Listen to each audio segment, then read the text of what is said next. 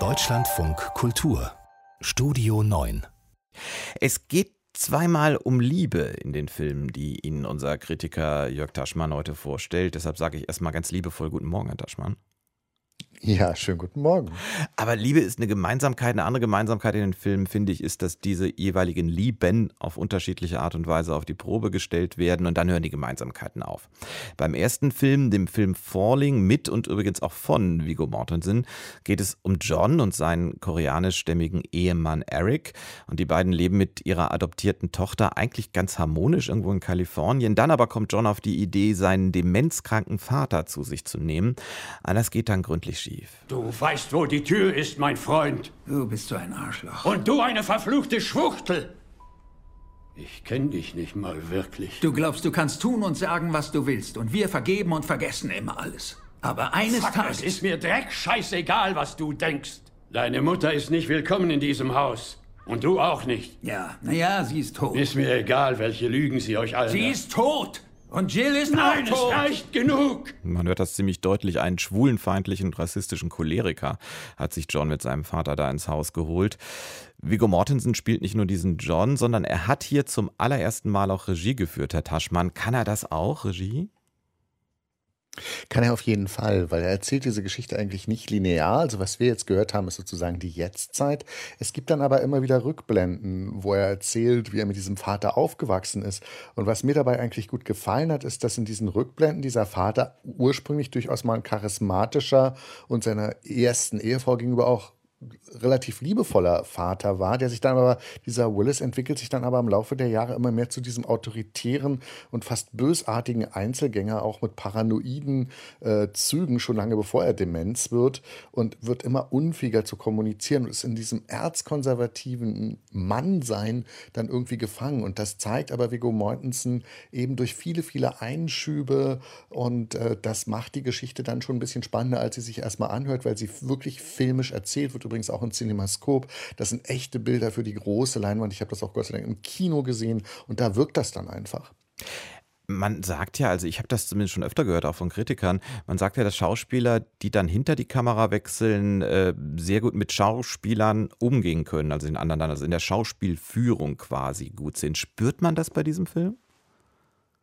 Auf jeden Fall, also was wir da gerade gehört haben, also diesen Vater, den spielt Lance Henriksen. Lance Henriksen, das ist, der ist jetzt mittlerweile auch schon 81 Jahre alt. Das ist eigentlich ein Schauspieler, den man eher so aus Genresachen kennt. Er hat viel Fantasy-Sachen gemacht und so. So als Charakterdarsteller ist der in seinen über 150 Rollen bisher nicht so stark aufgefallen.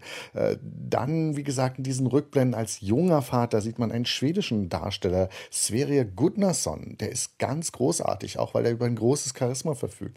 Auch die, die erste Ehefrau, also die Mutter sozusagen von dem John, Hannah Gross, ist eine sehr, sehr tolle Schauspielerin, die ich so auch nie gesehen hatte. Also das macht er schon mal super, weil er auch Gesichter besetzt, äh, die man so noch nicht gesehen hat oder anders gesehen hat.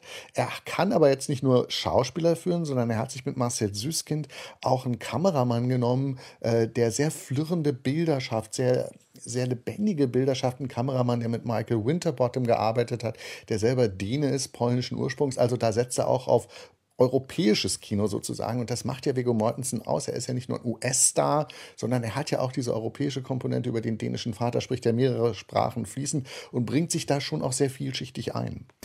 Aber jetzt reden wir doch mal über das, was da, so wie ich es bisher verstanden habe, wirklich erzählt wird, Herr Taschmann. Eine diverse heile Welt. Also divers im Sinne von schwul, Migrationshintergrund und, und, und. Und da bricht dann der fremden- und schwulenfeindliche weiße alte Mann plötzlich über diese Leute herein. Ist das nicht tatsächlich ein bisschen schwarz-weiß gemacht? Das ist der einzige Einwand, den ich auch so ein bisschen habe, weil dieser Vater ist einfach so unsympathisch. Der ist, äh, äh, verzeihen Sie mir den Ausdruck, so ein Kotzbrocken, äh, dass man eigentlich gar nicht versteht, warum der Sohn das so lange mit einer mit einem relativen Gleichmut aushält und noch erstaunlicher ist, wie der wie der Ehemann, der Koreane, koreanischstamme Ehemann äh, Eric auch immer wieder angegriffen wird und das einfach so hinnimmt. Also äh, ich finde, dass da zu viel Gleichmut herrscht. Also man würde diesen Mann am liebsten gleich nach zehn Minuten rausfeuern. Äh, das ist der eine kleine Vorwurf Vorwurf, den ich an den Film habe. Und dann wird eben diese Ehe zwischen den beiden Männern mit der adoptierten Latina-Tochter, die wird mir auch ein Tick zu idealistisch dargestellt, als ob das so die totale heile Welt wäre. Also da hätte ich mir ein bisschen weniger politische Korrektheit von äh, Viggo Mortensen, dem Erzähler sozusagen, gewünscht. Dennoch, äh, ganz so schwarz-weiß ist es da nicht, weil zum Beispiel dieser grantelnde Opa dann doch zu dieser Enkeltochter irgendwie eine Beziehung aufbaut. Also das geht dann irgendwie. Die findet mhm. den Opa irgendwie lustig, weil der die ganze Zeit provoziert. Also so ein bisschen gebrochen wird es dann schon, sodass insgesamt eben das doch ein sehr sehenswertes Werk ist und äh, Viggo Mortensen kann Regie führen und sollte er durchaus auch weiter tun. Dann gucken wir doch jetzt mal, wie differenziert der Film Die Welt wird eine andere sein mit seinem Thema umgeht. Dieser Film spielt in Deutschland. Es geht um eine junge Medizinstudentin mit türkischem Migrationshintergrund, die sich in einen Libanesen aus gutem Elternhaus verliebt. Ich sage das jetzt mal so, weil ich eins noch nicht erwähnt habe, Herr Taschmann. Es ist relativ wichtig, dass das passiert, also der Anfang des Films vor dem 11. September 2001. Warum ist das so wichtig? Äh, weil es letztendlich auch eine Geschichte einer Radikalisierung ist. Aber fangen wir erstmal von vorne an. Also das sind zwei Studentinnen. Sie, Asli, äh, ist hat einen türkischstämmigen Migrationshintergrund, verliebt sich in den Libanesen Said, der aus einer sehr wohlhabenden Beiruter Familie stammt. Aber nun hat Asli schon mal das Problem, dass ihre Mutter, äh, der Vater lebt nicht mehr, einfach in Anführungszeichen Araber nicht leiden kann. Das heißt, sie verschweigt ihrer Mutter einfach, dass sie einen Freund hat. Und ähm, wie es dann versucht, irgendwie ihr so ein bisschen näher zu bringen, wird sie von der Mutter barsch abgewiesen und, und verstrickt sich dann in Lügen und löst diese Lügen auch nicht mehr auf. Das heißt, dieser Film zeigt, äh, wenn das auch unter Migranten oder dass da eben auch schon so eine Form von Rassismus von Elternseite her herrscht, zumindest von der einen Seite, das macht es schon mal interessant. Was die Geschichte dann eben auch interessant macht, ist, dass dieser sehr charismatische Said sich zunehmend radikalisiert. Aber ehrlich gesagt, diese Geschichte, also jetzt nicht das, was Sie jetzt zusätzlich erzählt haben, aber die Geschichte einer Radikalisierung im Film, in Serien, einer muslimischen Radikalisierung, habe ich inzwischen schon recht oft gesehen. Hat der Film da wirklich was Neues zu bieten? Also er versucht es zumindest, indem er versucht, eben diese Asli in den Vordergrund zu stellen und sozusagen es alles aus ihrer Perspektive zu erzählen, auch mit ihrer Naivität, auch mit diesem Blind vor Liebe, dass sie vieles nicht wahrhaben will. Es ist dann aber so, der Mann verschwindet eines Tages einfach mal, äh, fährt in den Jemen und, und kommt monatelang nicht mehr zurück und bringt sie in eine ganz unangenehme Situation, weil er sagt, wir treffen uns in Beirut und sie fliegt dahin und der Mann taucht nicht auf. Und dann wird sie von der Familie sozusagen äh, in die Zange genommen. Sie soll sagen, wo der ist und sie traut es sich nicht und irgendwann kommt es dann raus und dann wird sie halt angegriffen. Aber trotzdem wird dieser Film, wenn er sich immer mehr dann in Richtung äh, 11. September entwickelt, weil dann stellt sich heraus, Said will Pilot werden und macht eine Flugschule in Florida. Den Rest können wir uns dann als Zuschauer schon sehr, sehr schnell denken, wo das hinausläuft. Und da fängt er an für mich problematisch zu werden, weil es ja dann doch wieder ein Film ist, der mir diese Täterperspektive vermittelt und ich nicht unbedingt immer nur Verständnis für Täter aufbringen will, gerade bei den katastrophalen Folgen, die das auch für die Opfer hatte. Und da fängt er an, der Film mir zu viele Leerstellen zu haben.